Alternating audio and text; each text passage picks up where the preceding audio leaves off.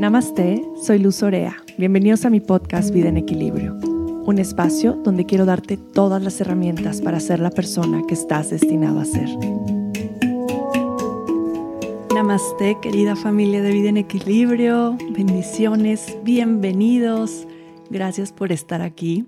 Hoy me siento bien feliz, bien feliz de grabar este episodio tengo unas semanas en grabar, estuvimos de vacaciones y realmente me quise dar vacaciones de todo, de dar clases, de grabar podcast, de hacer post, de generar contenido y tenía mucha ilusión de grabar de nuevo el podcast. En verdad, si me pudieran ver, estoy como bien feliz, me hice un cacao delicioso porque aparte estoy viendo desde mi ventana los árboles, la lluvia caer, me hice un cacao con pétalos de rosa arriba, y bueno, llevo preparando este episodio desde hace tiempo porque es un tema que ahí estoy trayendo muy recurrente tanto en consultas como en pláticas con, con amigos, con amigas, como en mi misma familia como recomendaciones.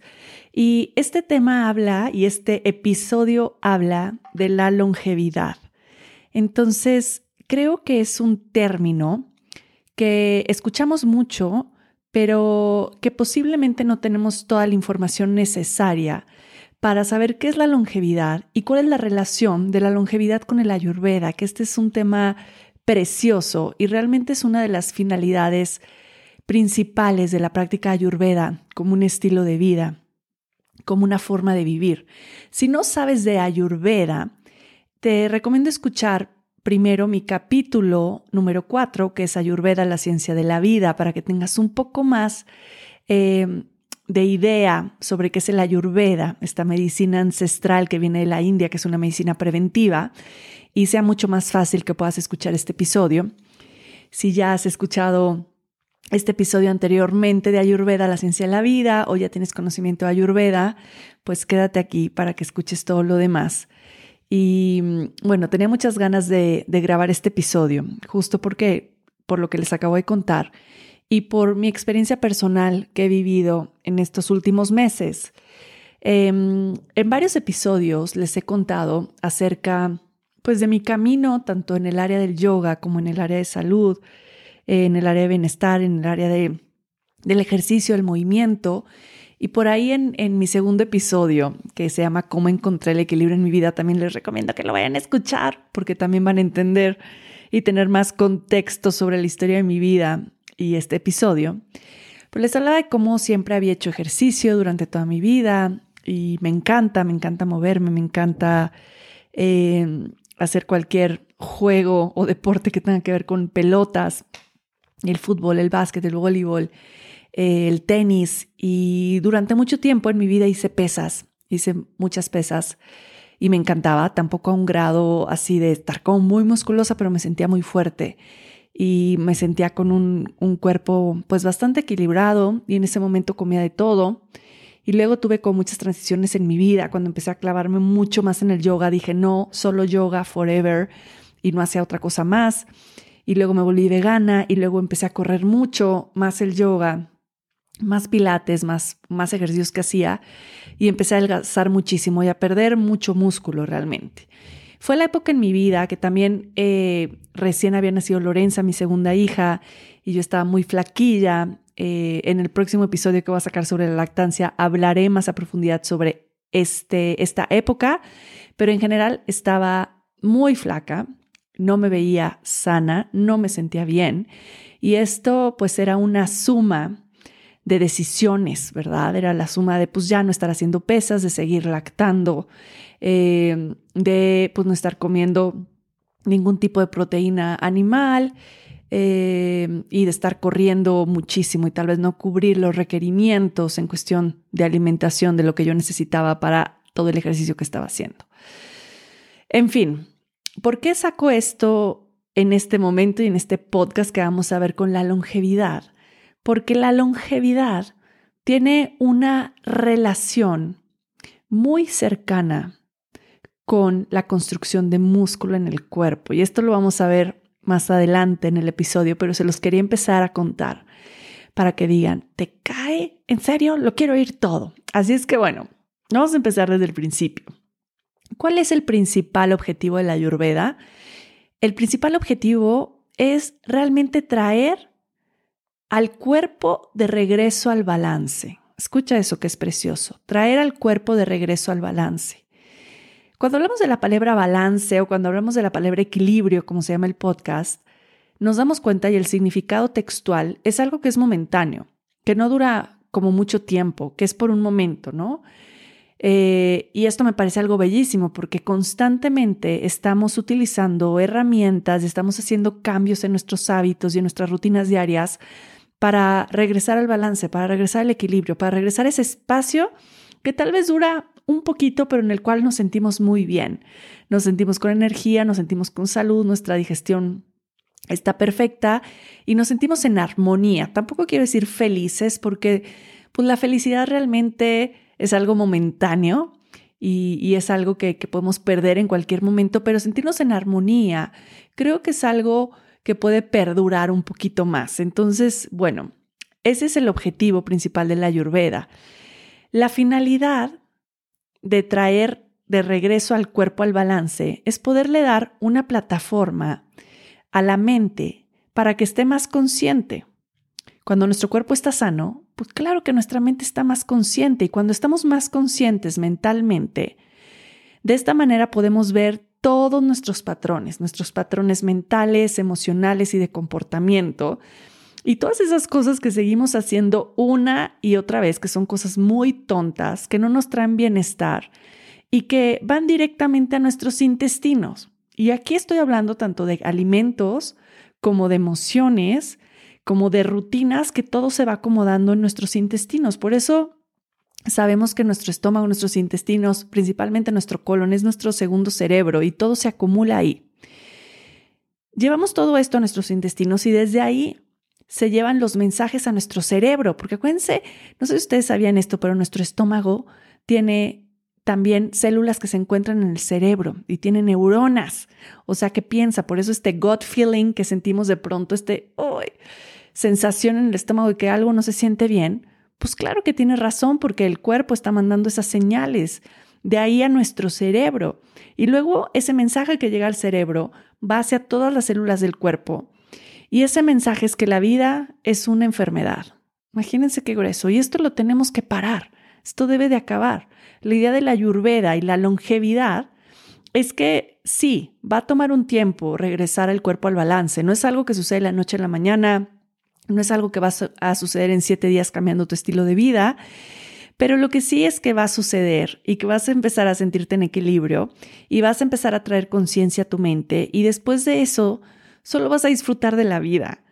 Hacemos acciones de transformación y estas acciones diarias que vamos haciendo son realmente para poder llegar a un momento en el que seamos libres. Creo que esa es la, la finalidad de la vida. No sé de ustedes, pero para mí, el sentirme libre, hablo en general, tanto libre de apegos, como libre, obviamente estamos hablando también de pensamientos, como libre de enfermedades, y el primer capítulo del Charaka Samhita, que es el libro más antiguo sobre Ayurveda, se llama La búsqueda de la longevidad. Y aquí me gustaría que primero entendiéramos qué es la longevidad, porque realmente la longevidad no es lo mismo que la inmortalidad. No es que quiero vivir 200 años. Creo que nadie quisiera vivir 200 años, qué flojera. Pero vivir en mi edad, en mi vejez, para mí, la longevidad es eso, vivir en mi vejez teniendo movilidad, siendo independiente, si me caigo no fracturarme los huesos, poder sentirme bien y poderme sentir pleno. Para mí esa es la longevidad. Y para mí esa es la búsqueda de longevidad. Yo, desde que empecé a hacer ayurveda, desde que empecé a hacer yoga también, porque acuérdense que son ciencias hermanas el yoga y la ayurveda, pensaba en que estas, estas dos... Em, ciencias que estoy haciendo, estas dos técnicas, estas dos herramientas que practico todos los días, están construyendo mi longevidad, están construyendo mi vejez. Yo desde ahora estoy diciendo, ¿cómo me gustaría envejecer? Yo sé que hay muchas cosas que están fuera de nuestro control. No sé qué vaya a pasar en los años futuros, pero lo que sí puedo controlar pues lo quiero hacer. ¿Para qué? Para poder tener una vejez bonita, para poder perseguir a mis nietos, correr con ellos, para poder manejar, para poderme mover sola, para no tener que depender de nadie. Y para mí eso es pensar en la longevidad. No pienso en quiero vivir 115 años. No, quiero envejecer bonito, quiero envejecer bien, quiero envejecer sano. Y claramente la Ayurveda acepta que todos tenemos estaciones de nuestra vida física diferentes. Pero si deseamos aspirar a estados superiores de conciencia a través de la práctica de yoga, el Ayurveda es nuestra guía para alcanzar la salud y la autorrealización de por vida. En estos tiempos y en estos días, casi el 50% de las personas viven con al menos una enfermedad crónica. Imagínense el 50% de las personas. Y, por supuesto, también con estrés, que está totalmente relacionado con la dieta y el estilo de vida. Esto es como uno de los factores de, de los seis principales causas de muerte. Aquí podemos hablar eh, del cáncer, de las enfermedades crónicas, de los trastornos respiratorios, eh, del suicidio, que también el estrés eh, va de la mano con esto. Hace 5.000 años, cuando empezó el ayurveda, los sabios indios sabían que la mente estaba deseosa de las cosas que crean desequilibrio, como los dulces, como todo lo que intoxica el cuerpo, por lo que crearon un sistema para promover el equilibrio y cuando ya había un desequilibrio, combatir la enfermedad. Imagínense qué listos eran, que ya sabían que esto iba a pasar. Dijeron, estos tíos que van a venir después, en un futuro van a estar súper intoxicados y van a necesitar algo que los ayude a regresar al equilibrio que los ayuda a combatir la enfermedad y que los ayuda a prevenir las enfermedades.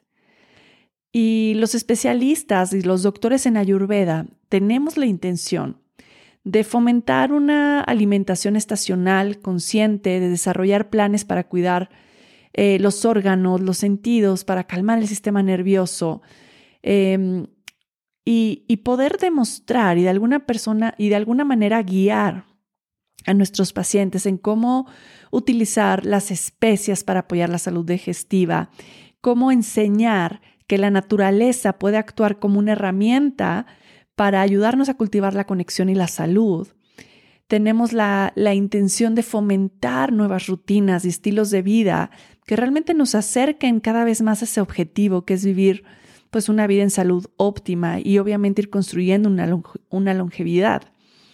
Hay muchas prácticas sencillas de incorporar prácticas ayurvédicas que pueden fomentar la, longevidad en nuestra vida. Y esto se los voy a decir al finalizar el podcast. Pero hay algo bien importante que aquí me llama mucho la atención. Eh, que sí, en la práctica de, de la medicina ayurvédica se habla de esto, pero que también lo podemos ver en muchísimos estudios científicos, donde se habla de la relación del músculo o de la construcción del músculo con la longevidad. Y esto me parece súper importante. Apenas ponía en mi podcast por qué estaba regresando a hacer pesas eh, y cómo me estaba sintiendo increíblemente bien haciendo peso. Obviamente mi alimentación también ha cambiado, pero cómo me he sentido también haciendo eh, pesas de nuevo como una rutina constante en mi vida. Y si sabían la relación que tenía el músculo con la longevidad. Y la mayoría de las personas me dijeron que no tenían idea, que no sabían que la longevidad pues realmente estaba relacionada con el músculo. Y es algo que, que quiero tocar y lo que más ganas quería de platicarles en este episodio. Nuestra masa muscular y nuestra fuerza también van, van disminuyendo con la edad. Los cambios que ocurren en nuestros músculos a medida que envejecemos pueden ser muy profundos. Estos cambios, como vamos a ver ahorita que les voy a ir platicando en el podcast, pueden tener efectos muy drásticos y pueden afectar eh, en una manera profunda nuestra salud. La masa muscular realmente comienza a disminuir a partir de los 40. Y si se fijan, los 40 años no es que estemos viejos, los 40 años yo siento que se empieza ahí a vivir bastante bien. eh, y ya ahí empieza a disminuir nuestra masa muscular. Entonces, yo, yo, yo siempre recomiendo que se empiece a trabajar la masa muscular si no lo estás haciendo a partir de los 30, 35, para que cuando empieces a perder esa masa muscular a los 40, no impacte eh, en una manera eh, muy profunda tu salud. La pérdida eh, de masa muscular obviamente va aumentando drásticamente a medida que entramos a los 60 años. Entonces, si no priorizamos nuestra fuerza muscular y masa muscular cuando somos más jóvenes, los riesgos de pérdida de masa muscular se multiplican y son más difíciles de superar a medida que envejecemos. Esto tiene toda la lógica. Y ahorita les voy a explicar por qué, porque seguro también han escuchado que eh, a partir de los 35 nuestro metabolismo cambia y es mucho más fácil que subamos de peso y mucho más difícil que bajemos de peso. La masa muscular es la clave de la longevidad. Y es por eso que, como les decía a mis pacientes a partir de los 30 años, les recomiendo empezar a hacer pesas y principalmente a mis pacientes que tienen sobrepeso. Ustedes acuérdense y nunca olviden esto, que el músculo es un órgano y es el órgano más grande. Y no solo nos da fuerza, también nos ayuda a dar soporte a un metabolismo, sano. Aquí es la relación de lo que les decía a los 35 años tu metabolismo cambia y a los 40 años empiezas a bajar tu masa muscular y cómo el músculo va relacionado con el metabolismo y cómo esto va relacionado con la longevidad. Porque realmente la más grande epidemia en el mundo es la pérdida de músculo y nosotros hablamos mucho más de la epidemia de la obesidad, pero no oímos escuchar acerca de la epidemia que hay en relación de la pérdida de músculo en las personas. El músculo es el sitio, por así llamarlo, más grande donde se concentra la glucosa. Todos los problemas metabólicos como diabetes, Alzheimer, salud cardiovascular son controlados por la cantidad de músculo que tenemos. ¿Qué quiere decir esto? A menor músculo, más problemas metabólicos. Y cuando hay más problemas o desequilibrios metabólicos, más riesgo de desarrollar diabetes, enfermedades cardiovasculares, Alzheimer. Aquí otra cosa súper importante. El músculo es también la reserva de los aminoácidos. Entre más músculo tienes, pues por supuesto que eres más fuerte y saludable. Cuando contraemos el músculo haciendo pesas, que hay esta, esta em, eh, eh, em, ¿cómo se dice? Contracción, producimos, producimos y producemos, ¿cómo se dice? producimos, bueno, sí, se crean mioquinas. ¿Qué son las mioquinas? Y no sé si las han escuchado. Estos son, son péptidos o son, em, también se les llama combinaciones de aminoácidos que son antiinflamatorios. Así es que hacer pesas es el mejor antídoto para la inflamación. Y si se fijan cuando hablamos de salud cardiovascular y muchas enfermedades más, aquí estamos hablando de enfermedades que tienen que ver con la, eh, con la inflamación. Y la inflamación realmente es el más grande riesgo para estas enfermedades, incluyendo el cáncer, también la diabetes. Entonces, em, todo está regulado por el músculo. Tus hormonas también. Tus hormonas están reguladas por tu cantidad de músculo. Si pierdes músculo, tus niveles de cortisol se elevan. ¿Cuál es el cortisol? Es la hormona del, estrés. Tu testosterona baja, o sea, tu líbido baja, ¿ok? Y tu insulina y azúcar se elevan. Entonces, más razones para estar construyendo nuestros músculos. También sucede algo muy eh, increíble que es que cuando vamos envejeciendo empezamos a tener algo que se llama resistencia anabólica. Seguramente lo han escuchado y si no lo han escuchado es que esto quiere decir que al músculo se le empieza a dificultar el utilizar la proteína, ¿ok? Entonces esto empieza a los 40.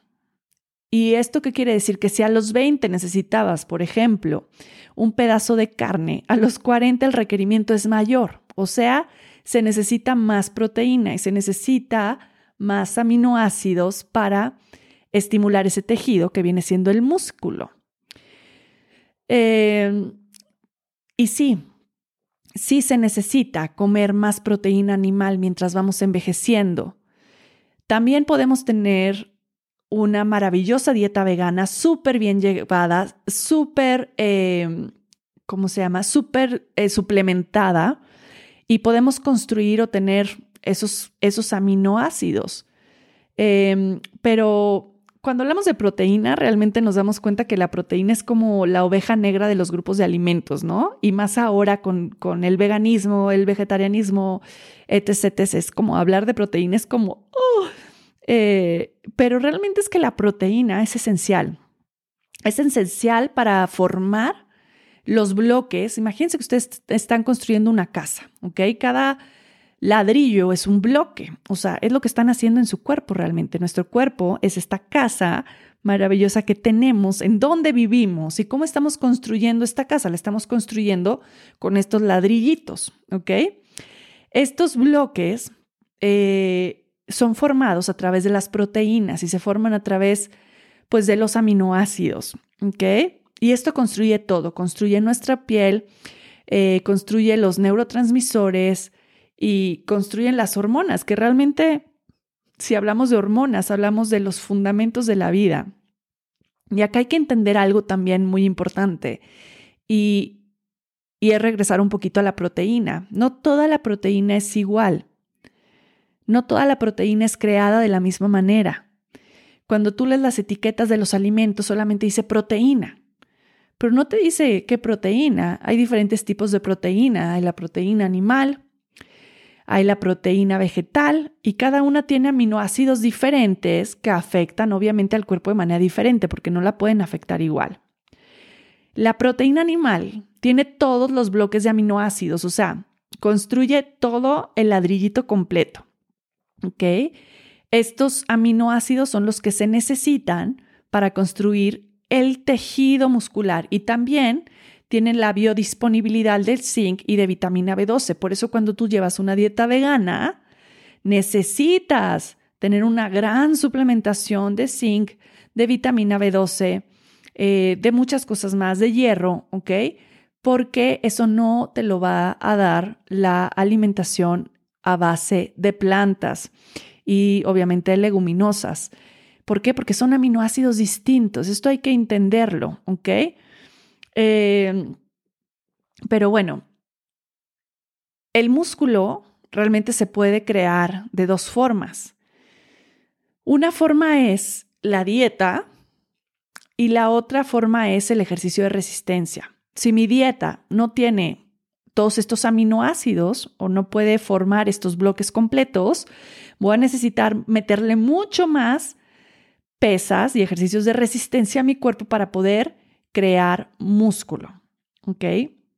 ¿Cuál es el porcentaje realmente de proteína que necesitamos? Depende del peso de cada persona, pero en general vienen siendo de un 20 em, al, al 30% aproximadamente de lo que necesitamos de proteína. Entonces, es bien importante entender los, los grupos de alimento a profundidad, no solamente verlos por encimita. Yo les he contado mucho cómo ha cambiado mi alimentación también y antes era vegana y la verdad es que lo llevaba súper bien y estaba bien suplementada. Muchísimo, de hecho, apenas me acordaba con mis hijas de eso, de cómo comíamos cuando vivíamos en México. Y, yo qué mal me sentía y cómo he sentido este cambio impresionante en mi cuerpo. Mi cuerpo en este momento de mi vida me encanta, lo siento súper fuerte, eh, me gusta cómo se me ve la ropa, me gusta cómo me siento en general y tengo 8 kilos arriba de cuando nació mi segunda hija, aproximadamente, me imagino, porque nunca he tenido báscula en mi casa, pero más o menos ese es como mi parámetro. Y me siento impresionante bien, bien. Y ahora que he regresado a las pesas, porque he sido muy intermitente en las pesas, hago y dejo de hacer, hago y dejo de hacer, pero ahora cumplí 38 años, estoy a dos años de los 40 y me prometí llegar a los 40 años con un cuerpo fuerte, y creando mucho músculo. Y aquí más allá de cómo quiero que se me vea mi cuerpo en traje de baño, cómo quiero, obviamente me va a encantar ¿no? Poder ver mi cuerpo marcado y fuerte, pero no es mi objetivo principal. Mi objetivo principal es llegar a los 40 construyendo mucho más masa muscular para que cuando empiece ese deterioro en mi, en mi masa muscular no me afecte a mi metabolismo y no me afecte a, a la inflamación.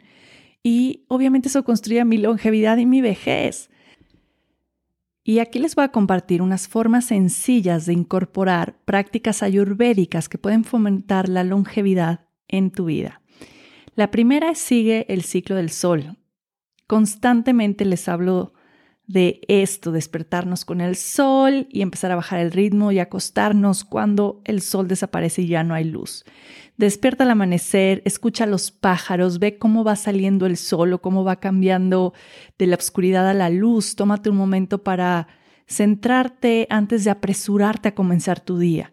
La vida es preciosa, no te pierdas un momento para maravillarte con lo magnífico del amanecer y honra la oportunidad de vivir cada día con un propósito. Una de las prácticas que llevo eh, tiempo haciendo es simplemente al despertar, después de lavar mis dientes, mi lengua, hacer mi primera evacuación del día, por si querían saber, es bajar a hacerme mi té y con el té calentito en mis manos sentarme en un columpio que tengo en mi terraza y ver cómo amanece. No veo cómo sale el sol porque no se ve desde mi casa, pero veo cómo va amaneciendo y solo escucho los pájaros y no estoy ni leyendo ni escribiendo nada, simplemente veo cómo va saliendo el sol y es una práctica maravillosa. La número dos es descansar. Las investigaciones actuales confirman algo que Ayurveda ha enseñado durante miles de años, y es que el sueño es uno de los cuatro pilares de la salud y que el sueño más beneficioso que ocurre es entre las 10 de la noche y las 2 de la mañana. Entonces la regla general en el Ayurveda es acuéstate dos horas después de que se mete el sol y despiértate antes del amanecer. Estas dos horas después de que se mete el sol eh, vendrían siendo las 10 de la noche. Esto significa que dormirás más en invierno y menos en verano. Cuando sigues esta regla te despertarás sintiéndote renovado, energetizado y listo para conquistar el mundo. Porque si eres de las personas que te sientes cansado al despertar, es porque no estás siguiendo estos ciclos del sol. El tercero es come comida de verdad. En la medida de lo posible, come productos locales, frescos, granos y leguminosas, eh, consumir lácteos orgánicos, eh, cualquier otro producto animal que sea orgánico si es que lo consumes. Mantente, eh, mantén tu alimentación simple en las noches, cocinando alguna sopa o algunas verduritas al vapor, lentejas, cosas que se cocinen fácil en menos de 30 minutos y que sean de muy fácil digestión. Aquí en la noche, pues no te recomiendo consumir proteína de origen animal, eh, ni comida procesada, ni nada muy pesado para que tengas un descanso eh, profundo. Y el cuarto sería pasa tiempo en la naturaleza. Esto es lo más importante y se lo mando casi a todos mis pacientes. No hay mejor manera de renovar tu prana, tu energía vital, de refrescar tus sentidos, de restablecer tu mente y de cuidar tu sistema nervioso que pasar tiempo en la naturaleza.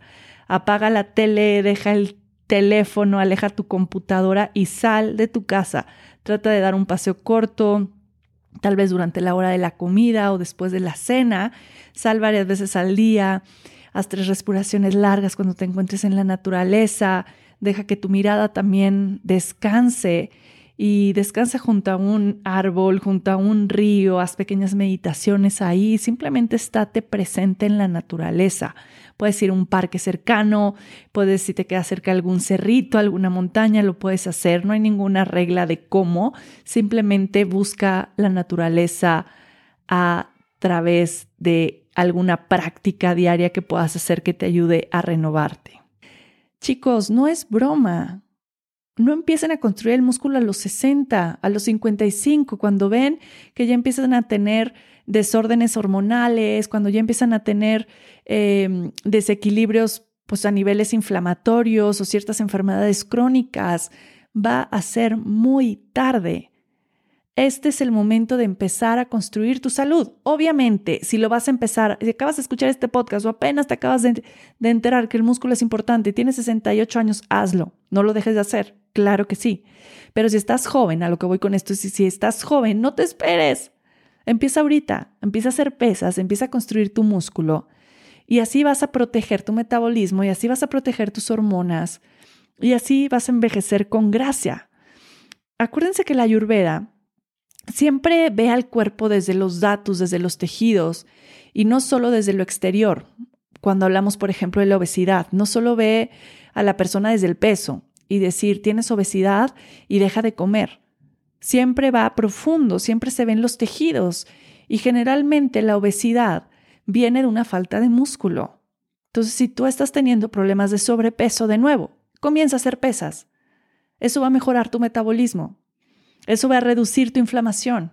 Eso te va a hacer sentir más fuerte. Y creo que todos queremos eso.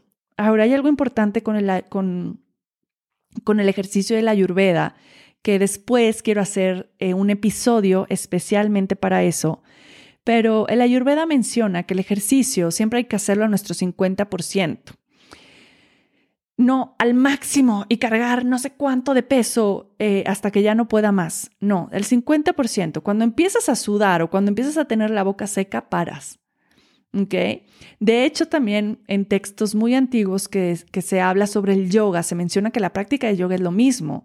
En la práctica de yoga debemos de parar cuando empezamos a sudar. Y si se fijan, en el occidente no lo hacemos para nada así sino se vuelve un hot yoga y un suda, suda, suda. Por eso yo no recomiendo tanto el hot yoga. Eh, y por ahí muchos amigos que practican me van a decir, ah", porque se los he dicho, no lo recomiendo. Son prácticas que te queman internamente y que te hacen envejecer. Porque empiezan a crear mucho fuego adentro, te empiezan a salir más arrugas, se te empieza a poner más blanco el pelo, se te empieza a caer, te ves sin brillo, te ves seco, te seca por dentro. Entonces, claro que hacer prácticas que requieran tanto esfuerzo y que te hagan sudar de esa manera, pues van a empezar a quemarte y no van a ser prácticas que van a ser sostenibles. Esa es mi idea de compartir el yoga dentro de una práctica que sea sostenible para todas las etapas de tu vida y que puedas hacer para siempre, porque eso es lo que queremos hacer con el yoga, eso es lo que queremos hacer con la alimentación. Esta es también una de las bases principales con el ayurveda, que queremos construir prácticas longevas por eso hay prácticas de yoga que digo, ¿te cae? ¿Te cae que a los 60 años quieres seguirte parando de manos, llevando los pies a la cabeza, eh, haciendo todo, y, lo respeto mucho, pero digo, uh, esa no es mi intención en mi práctica, no es lo que yo quiero compartir. ¿Por qué? Porque sé que cada etapa de la vida tiene momentos diferentes, requerimientos diferentes, obviamente necesidades diferentes, y aprenderle a dar a nuestro cuerpo, a nuestra mente, lo que necesita en las diferentes etapas de la vida, es algo que nos deberían enseñar en la escuela. Es como ya estás eh, en esta etapa de tu vida, ahora es momento de empezar a hacer esto.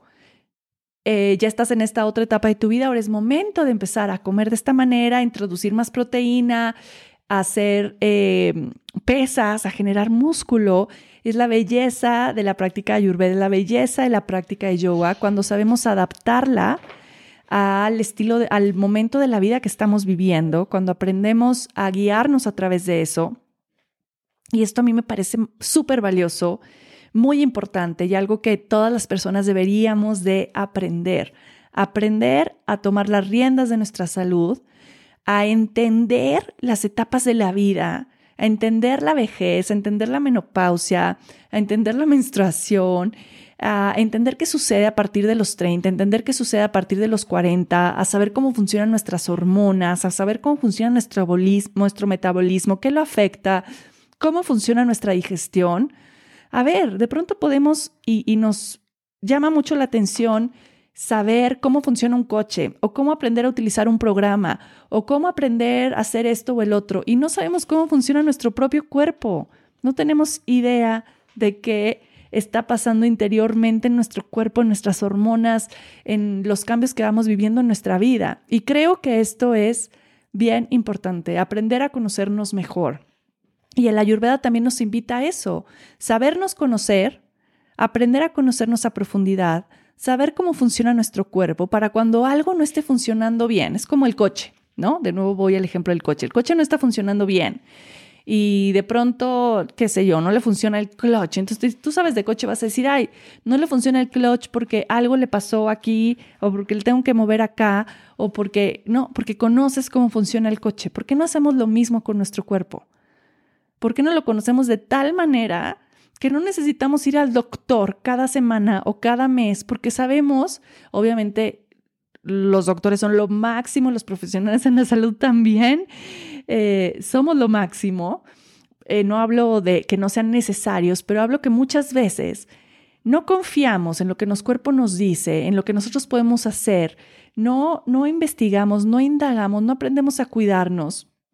Y esto hace que siempre dependamos de alguien más para toda la vida, para saber cómo estamos. Y lamentablemente la práctica de la medicina, eh, pues sí, moderna, no va a profundidad, no ve la raíz de las enfermedades. Entonces siempre nos vamos a quedar con las medicinas por encimita que nos tapan los síntomas y nos tapan los síntomas y entonces no vamos viendo qué hay de fondo. Podríamos hacer algo de raíz que nos quitara ese síntoma para siempre, pero entonces la medicina moderna nos dice, ay, tienes dolor de cabeza, tómate la aspirina. Hey, el ayurveda dice, espera, ¿tienes dolor de cabeza? ¿Qué pasa? ¿Estás durmiendo bien? ¿Estás tomando agua? ¿Estás evacuando todos los días? ¿Ok? ¿De dónde viene ese dolor de cabeza? Y creo que, que esta es información súper valiosa para todos. Y hoy mi invitación realmente más allá de que hagan pesas, que obviamente como pueden ver es, una de mis más grandes recomendaciones, em, es que tengan más curiosidad por cómo funciona su cuerpo, que tengan más curiosidad de investigar y de hacer cursos y de leer libros que hablen del funcionamiento de esta máquina maravillosa, de esta máquina maravillosa que tenemos. yo estoy viendo mi cuerpo ahorita y estoy asombrado que tenemos este transporte mágico que funciona a la perfección y que en el momento que algo no esté funcionando podemos ayudar a revertir eso y a curarlo y a, a guiarlo para que regrese al balance. Todos tenemos ese acceso. Gracias a Dios, ya hay mucha eh, forma de poder acceder a este conocimiento de muchas maneras. Creo que si están escuchando este podcast es porque tienen las posibilidades de poder tener acceso a esta información. Y esto es divino. La verdad, antes tenías que tener que ir a una biblioteca, que también es algo precioso, a buscar el libro de medicina, de no sé qué. Ahorita puedes agarrar la computadora y poner cómo construir músculo, qué es la longevidad y te va a salir mucha información. Obviamente, eh, hay que aprender a ver qué tipo de información estamos viendo y poder elegir eh, información que sea, em, pues que sea buena información, que realmente sean fuentes eh, reales y, científicas que nos ayuden a, a, a poder pues mantenernos con este conocimiento. Así es que, bueno, este es mi mensaje por el día de hoy. Espero que, que sea de mucho beneficio para todos, que lo puedan compartir. Por favor, compartan este episodio que creo que todos necesitamos escuchar con todas las personas que aman. Si lo comparten en Instagram, etiquétenme para que lo pueda eh, compartir y los pueda, eh, los pueda leer desde ahí. También compartanme sus insights.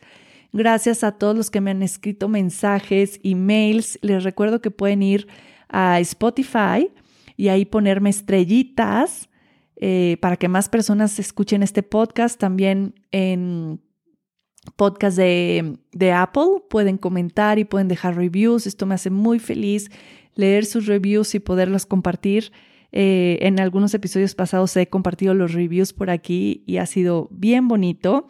Y bueno, también les recuerdo que a finales de septiembre, 26 de septiembre, comienza mi detox o limpieza ayurvédica online de 18 días para hacer en casa.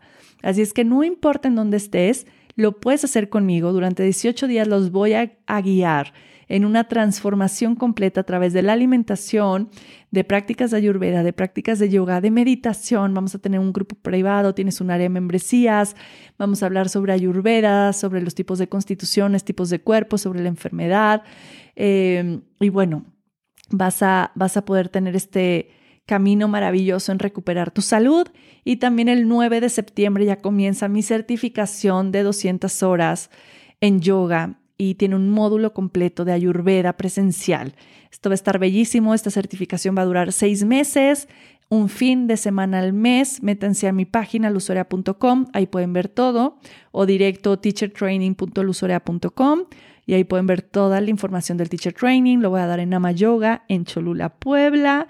Y bueno, va a ser bellísimo. Imagínense que gozo compartir seis meses completos bueno, no completos, un fin de semana cada mes, pero vernos, abrazarnos, hacer comunidad, practicar yoga, hablar sobre ayurveda y prepararnos para, para también esta transformación a un nivel profundo en todos nuestros cuerpos a través de la práctica de yoga, a través de la meditación, a través de la respiración, a través de la filosofía, de la anatomía, de la ayurveda, de los elementos, porque vamos a hablar mucho acerca de los elementos, eh, los ciclos de la naturaleza. Bueno, va a ser un deleite. Así es que no duden en escribirme si tienen dudas, si tienen preguntas sobre, sobre estos cursos.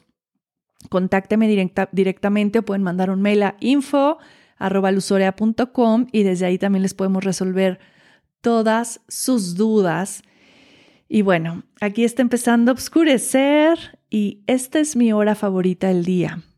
A ver, les voy a contar algo y no sé si la mayoría de las personas llegaron hasta este momento del podcast, pero esta hora del día, ahorita son las 8, esta hora del día se volvió la hora para mí más melancólica y también más bonita. Me recuerda mucho la semana que pasé en mi cuarto, en este mismo cuarto donde estoy grabando mi podcast, después de que perdí a mi bebé hace pues ya tres años. Y recuerdo que estaba aquí en mi cama, entre pues llorando, muy triste y escribiendo. Y siempre me daba esta hora y yo estaba en la cama viendo la ventana con todos estos sentimientos y con toda esta tristeza flor de piel. Y siempre que es esta hora, me acuerdo de ese momento, porque obviamente esta historia y, y esta pérdida pues tiene, tiene un impacto pues muy profundo en mi vida. Y, y también en mi compartir. En fin, eh, luego hablaremos más a profundidad de esto, pero por ahí tengo un episodio de mi podcast donde cuento mi historia y se llama Perder un bebé durante el embarazo. Así es que si lo quieren ir a oír, si están pasando por, por esa situación también en este momento o lo han vivido, em, pues vayan a escuchar. Los dejo con toda esta nostalgia y al mismo tiempo me imagino con esta motivación de mañana irse al gimnasio o sacar las pesas empolvadas de su closet y ponerse a construir su músculo.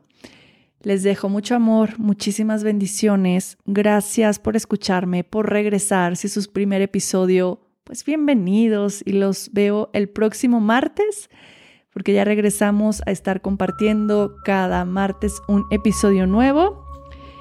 Y bueno, aquí estamos. Satnam. Namaste.